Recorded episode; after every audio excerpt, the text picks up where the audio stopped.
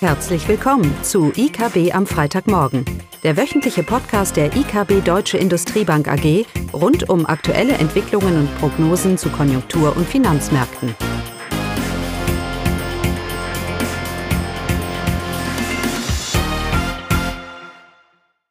Hallo und willkommen zu IKB am Freitagmorgen, heute mit Klaus, Caroline und mir, Eugenia. Ja, und auch heute haben wir uns wieder ein paar Fragen überlegt. Der Fokus liegt auf den USA ähm, auf der deutschen Industrie und zuletzt auf der Inflation. Und eine der größten Überraschungen dieses Jahr war oder ist sicherlich diese US-Wirtschaft, dass sie trotz dieser geldpolitischen Straffung, die wir gesehen haben, an den, gemessen an den Zinsen, dass sie weiterhin so relativ robust dasteht.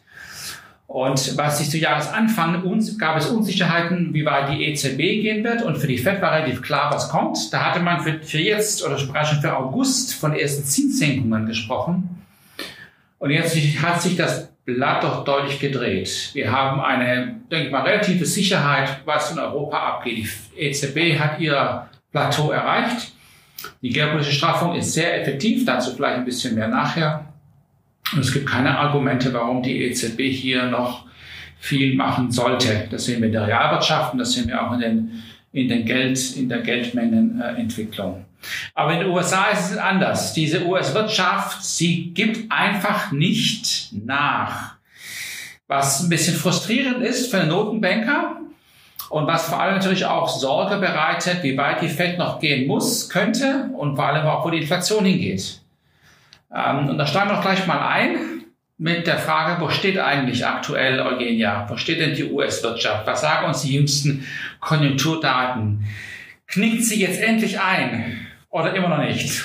Ja, sieht erstmal nicht so aus. Äh, der US-Arbeitsmarktbericht für September wurde veröffentlicht und der hat äh, positiv überrascht.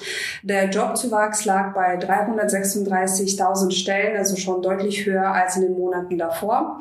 Wir haben hier bereits berichtet, dass die Dynamik der Stellenaufbau in den letzten Monaten nachgelassen hat. Aber mit dem aktuellen Bericht wurden auch die Vormonatszahlen nachträglich deutlich nach oben revidiert. Und das zusammen mit den aktuellen Zahlen zeigt einfach, dass der Arbeitsmarkt weiterhin robust bleibt. Die Arbeitslosenquote bleibt auch mit 3,8 Prozent stabil. Also die äh, Wirtschaft zeigt erstmal äh, keine Anzeichen der kommenden Rezession. Auch eine wichtige Zahl, die veröffentlicht wurde, war die Inflationsrate. Die bleibt im September bei 3,7 Prozent stehen, so im Vormonat auch, und ist nicht wie erwartet gesunken. Die Kerninflationsrate sinkt leicht von 4,3 auf 4,1 Prozent. Das soll einer mal verstehen. Dieser Jobmarkt. Gut, wir haben immer gesagt, dass der Arbeitsmarkt ein Lagging-Indikator ist. Das heißt, wir brauchen die Effekte Geldpolitik wird sich erst ganz am Ende in den, in der, im Arbeitsmarkt zeigen. Aber ganz egal, wo ich hinschaue, ist das Bild ja weiterhin relativ, relativ robust. Warum ist das? Ähm, gut, zum einen kann ich argumentieren, dass die, Geld, dass die Effekte der Geldpolitik noch ihre Zeit brauchen, bis sie sich zeigen werden.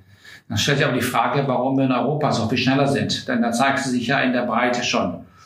Ähm, also das kann es nicht sein. Ich kann, ich, ich kann nicht argumentieren, dass äh, das alles noch in der Pipeline ist. Ja, dieser, dieser Zinsanstieg in den USA von 0 auf oder von, von 0,25 auf die, auf die 5,5 jetzt, dass das alles noch erst noch kommt, die Einflüsse. Ähm, ich kann nur argumentieren, dass es eben bis jetzt durch die Fiskalpolitik neutralisiert wurde. Und das ist ja ein Thema, das hatten wir auch schon in dieser Runde, dass eben über dieses Haushaltsdefizit der USA hier weiterhin eine stimulierende Impulse in die Wirtschaft gegeben werden und dass das Bild aufrecht erhält. Was heißt das im Kehrschluss? Das heißt, dass die Zinsen eben noch weiter steigen müssen. Ich denke, mit den Inflationszahlen, die du erwähnt hast heute, und dem Gesamtbild, dass es auch nicht mal ansatzweise hier erste Risse gibt, sage ich mal in diesem Bild. Und wir wollen ja keine Rezession hervorbeschwören, aber wir wollen ja argumentieren, wir brauchen diese Abkühlung, damit dieser US-Arbeitsmarkt, das ja wie ein Pulverfass ist, hier sich abkühlt und dieses Inflationsrisiko, das weiterhin mit uns ist, nachlässt. Ja, auch die Kerninflation ist rückgegangen, hast du gesagt, das ist schon mal, schon mal gut. Aber um einen nachhaltigen Rückgang in der Kerninflation sicherzustellen, brauche ich eine restriktive Geldpolitik, damit mir der nächste Rohstoffpreisanstieg eben nicht wieder um die Ohren haut. Dazu vielleicht auch etwas, etwas mehr. Also, wir bleiben bei der Einschätzung oder im, im Kontext dieser Zahlen, die weiterhin überraschend gut sind, bleibt uns eigentlich nichts anderes übrig, als einen weiteren Zinsanstieg der FED zu erwarten. Ich glaube, der Kapitalmarkt sieht das ähnlich. Wir haben zehn Jahre US-Renditen jetzt bei 4,7 Prozent. Ähm, trotz all den ähm, auch geopolitischen Risiken, die wir jetzt sehen, verweilen, verweilt das lange Ende der US-Zinskurve auf einem weiterhin relativ hohen, hohen Niveau und gibt uns eigentlich recht, dass von der FED hier noch etwas kommt. Bleibt aber grundsätzlich ein Unsicherheitsfaktor für das globale äh, Konjunkturbild. Naja, kommen wir nach Deutschland und nach Europa. Da haben wir schon gesagt, dass die FED da, dass die EZB, dass wir da einiges sicherer sind, dass sie durch ist. Ja, dieses Rezessionsbild ist an der Wand.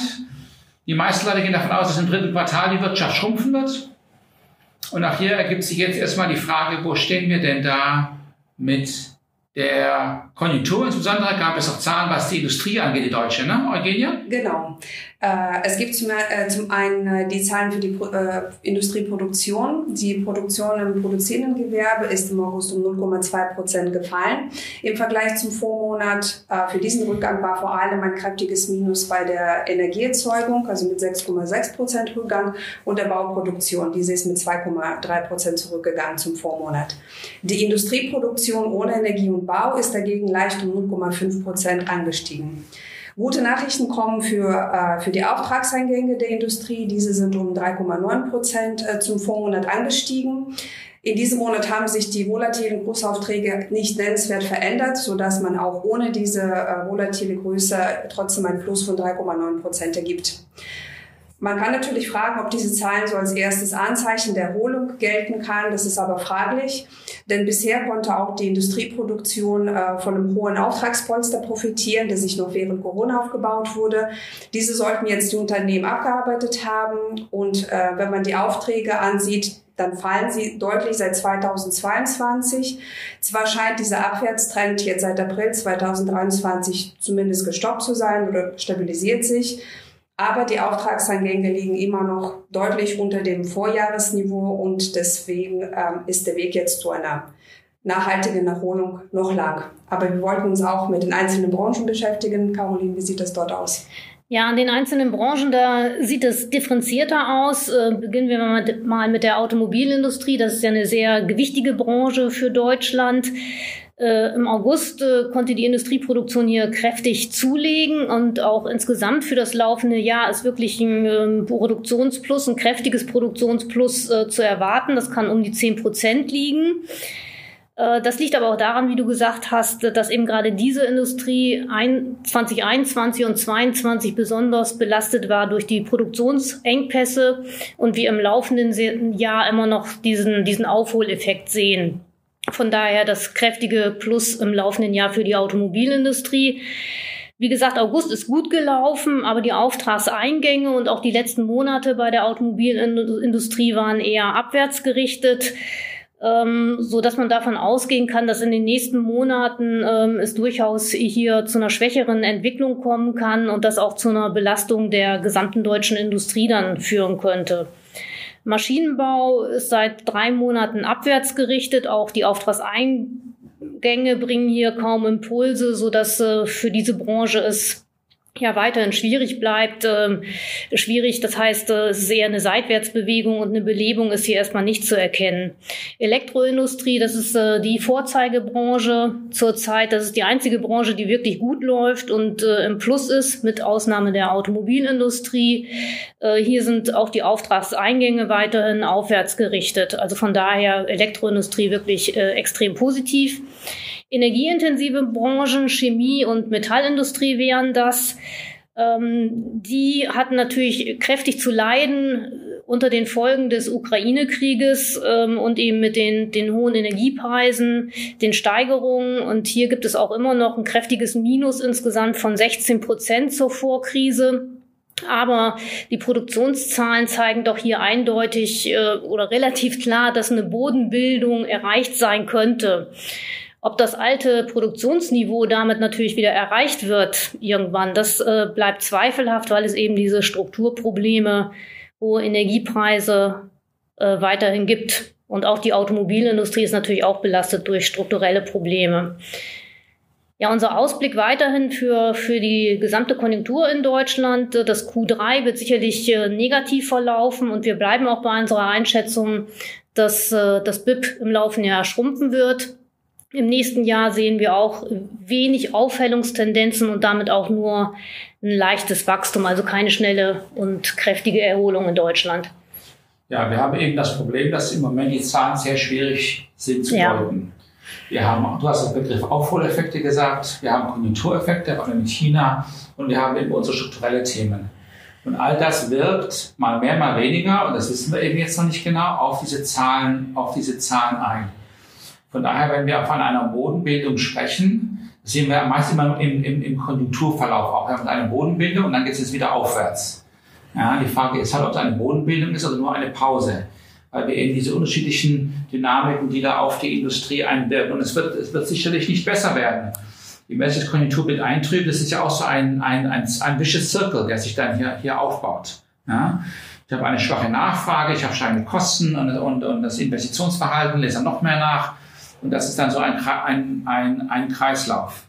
Also die Industrie, das verarbeitende Gewerbe bleibt äh, sehr schwierig einzuschätzen, was ist jetzt wirklich strukturell und äh, Vorkrisenniveau, wird es erreicht, wird es nicht. Und was ist nur in Anführungsstrichen ähm, konjunkturell. Was uns eben Sorge macht, ist die Tatsache, dass wenn wir uns das gesamte verarbeitende Gewerbe anschauen, wir hier eigentlich schon die letzten Jahre eher eine fehlende Dynamik sehen. Das kann man noch sagen, Caroline, Ja, oder? So, seit allem- 2018. Genau, vor allem im Vergleich zu, das ist jetzt fünf Jahre, vor allem im Vergleich zum internationalen, äh, zu, zu anderen Industrieländern ist da eine fehlende Dynamik doch, doch zu erkennen. Und das äh, kann nicht mehr auf, nur auf Konjunktur geschoben werden. Also hier ist sicherlich eine Entwicklung im Gange, ähm, die einen nicht so positiv stimmen lässt, vor allem weil ja die Konjunkturerholung wir ja eher 20, Ende 2024 erst erwarten. Denn dieser Verlauf der Konjunktur ist ja durch die gewerbliche Straffung bedingt, nicht durch einen Schock. Von daher wird es auch länger dauern, bis sie wieder raus ist. Wir forcieren eigentlich jetzt strukturelle Probleme, strukturelle Veränderungen, nicht Probleme, Veränderungen in der, in der Industrie durch die Konjunktureintrübung. Ja. Bleibt sehr, sehr schwierig. Ein hoher, hoher Unsicherheitsgrad, den wir damit haben, weiterer Unsicherheitsgrad, den wir den wir in unserem Konjunktur- und globalen Umfeldbild Bild haben. Ein weiterer Unsicherheitsfaktor ergibt sich, ja, jetzt mal ein bisschen auf die Inflation noch schauen. Unser letztes Thema, dass ja der Ölpreis wieder steigt und auch die Gaspreise sind jetzt kürzlich wieder gestiegen mit allen geopolitischen Risiken, die wir da haben. Und da kommt wieder einmal das Thema auf, ob denn ein weiterer oder ein erneuter Rohstoffpreisschock nicht wieder für, für steigende Inflation sorgt und dann eben doch wieder vielleicht eine Reaktion von der Notenbank ähm, forciert. Also sind vielleicht doch nicht am Höhepunkt mit den 4% Einlagenzins jetzt. Vielleicht kommt da sogar noch etwas. Und das wollen wir eigentlich, das wollen wir etwas Perspektive hier reinbringen, etwas relativieren. Das glauben wir nicht. Wir, ähm, ich erwarte, dass diese, dass jegliche neue Rohstoffpreisschocks einen deutlich geringeren Einfluss auf die Inflation, auf Headline, aber vor allem auch auf die Kerninflationsrate haben werden, als diesen 2020 oder 21, 22 der Fall war. Und der Grund ist ganz einfach. Es ist einfach die Geldpolitik. Wir haben eine geldpolitische Straffung in Europa. Die Geldmenge schrumpft. Das heißt, ein höherer Ölpreis wird eher einen realen Einkommensverlust mit sich bringen als höhere Inflation, weil die Unternehmen auch diese Kosten nicht mehr weitergeben können in, dieser, in diesem Umfeld der geldpolitischen Straffung. Und von daher auch die Gefahr der Zweitrundeneffekte, die Gefahr der Zweitrundeneffekte, und das ist es ja. Inflation wird ja nicht vom Ölpreis verursacht, sondern von der Bereitschaft der Notenbank, einen einmaligen Preisanstieg im Öl zu finanzieren. Und diese Bereitschaft zu finanzieren, die ist ja nicht mehr gegeben. Die Geldmenge schrumpft in der Eurozone. Von daher bin ich da relativ, relativ entspannt. Die große Sorge, steigender Ölpreis wieder, was es für die Inflation bedeutet. Die geldpolitische Straffung in Europa ist ausreichend stringent. Die Geldmenge schrumpft. Äh, Zweitrundeneffekte und einen, einen Anstieg in der Kerninflationsrate entgegenzuwirken. Natürlich wird die Headline-Inflation steigen, wenn der Benzinpreis steigt. Rein technisch gesehen. Aber die Kerninflationsrate, das, was die Zweitrundeneffekte und Lohninflationsspiralen treibt, all das äh, sollte man, den Einfluss sollte man nicht überbetonen von steigenden Energie, Energiekosten, weil die Geldpolitik so straff im Moment ist. Also bei all der Unsicherheit haben wir doch ein paar Aspekte, wo wir uns relativ sicher fühlen. Das eine ist, dass wir eigentlich nicht wissen, was mit der deutschen Industrie passieren wird, Produktion. Ja. Ähm, nein, wir können sicher sein, dass viele Aspekte da eine Rolle spielen und wir dürfen jetzt nicht zu einseitig sagen, ah, es, gibt, es gibt eine Deindustrialisierung oder es ist alles eine Konjunktur. Äh, das, ist, das ist eine sehr gemixte Mengenlage, Gemengenlage, ist, glaube ich, der Begriff. Mhm. Ne? Sollte man hier nicht zu sehr in Negativität verfallen, bevor man nicht die Fakten weiß. Zweitens, die EZB ist an ihrem geldpolitischen äh, Ende Zinsanstiege hat sie erreicht. Davon gehen wir nicht weg, auch wenn die Ölpreise wieder, wieder steigen, weil, das dritte Punkt, die Kerninflationsrate im Schatten der geldpolitischen Straffung weiter sinken wird. Das war's? Das reicht, oder? Ja. Dann wünschen wir schönes, schönes Wochenende. Wochenende. Tschüss. Tschüss. Das war das wöchentliche IKB am Freitagmorgen. Sie wollen immer über neue Ausgaben informiert bleiben? Dann direkt den Podcast abonnieren. Oder besuchen Sie uns unter www.ikb-blog.de slash podcast.